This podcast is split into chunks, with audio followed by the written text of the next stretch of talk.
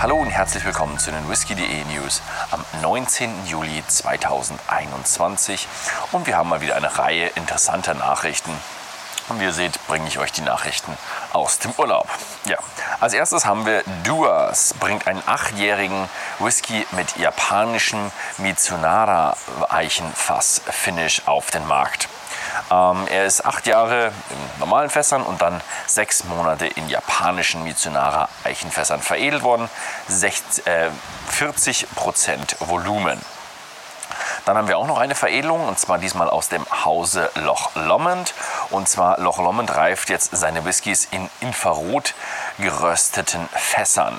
Sie haben einen neuen Single Grain auf den Markt gebracht namens Spearhead. Und das ist so die Speerspitze auf Englisch, also an der neuesten Technologie.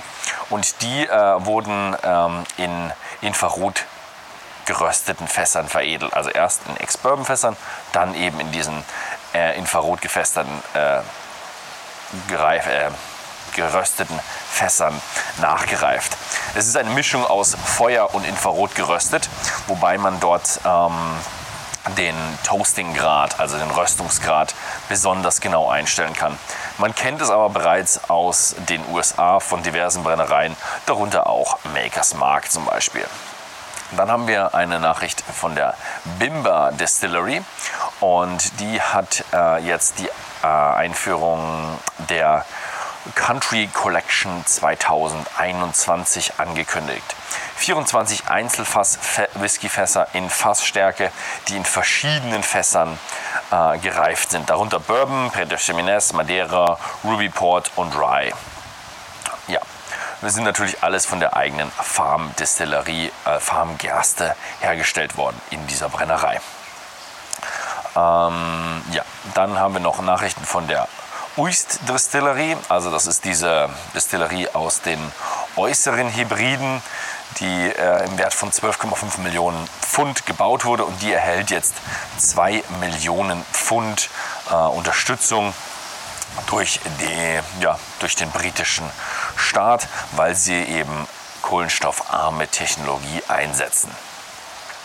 Zum Thema kohlenstoffarme Technologie. Die McNean Distillery ist die erste Netto-Null-Emissions-Whisky-Destillerie in Großbritannien. Sie haben ihren CO2-Fußabdruck äh, messen und zertifizieren lassen und wurden von der Environmental Strategies in Großbritannien als Null netto verifiziert. Das heißt, ihre Emissionen sind geringer als die Menge aus der äh, Atmosphäre entfernten Emissionen. Dann haben wir Irland.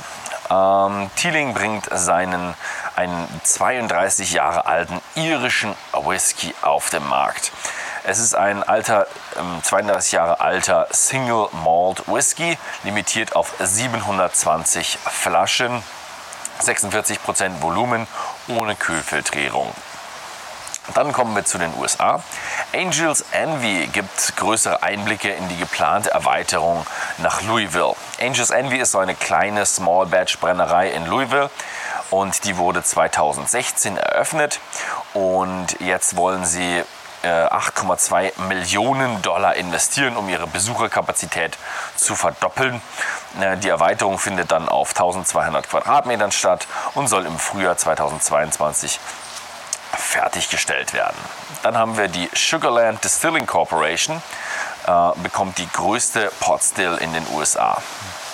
20 Millionen Dollar Brennereiprojekt ist das Ganze und es soll ähm, die Produktion und das Lagerhaus in Kodak, Tennessee äh, für äh, entstehen. Und in dieser Potstill, die größte in den USA, sollen 17.000 Liter Whisky-Maische verarbeitet werden können.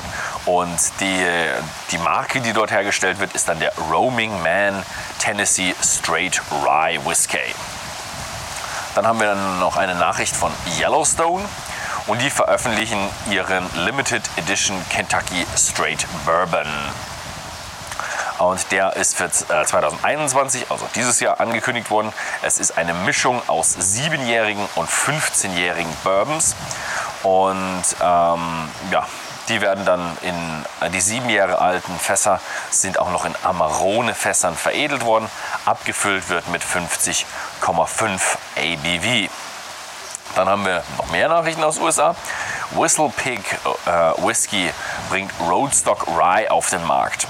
Also die äh, Brennerei will ein bisschen die weniger befahrenen Straßen in den USA in den Vordergrund stellen mit ihrem Roadstock Rye Whisky. Und das ist ein Lagerhaus auf Rädern. Die Amerikaner haben diese ja, Angewohnheit, ihre Trucks nach ähm, Rädern zu klassifizieren. Und das ist einer dieser 18-Wheelers, also ein 18-Rad Rolling, ein 18-Wheeler Rolling Rickhouse, also ein 18-Rad rollendes Lagerhaus. Und das soll eine Reise über 6000 Meilen durch die USA machen und durch das Schütteln, Klappern und Rollen soll dieser Cross-Country Roadtrip äh, dem Whisky ein unglaubliches Finish bringen.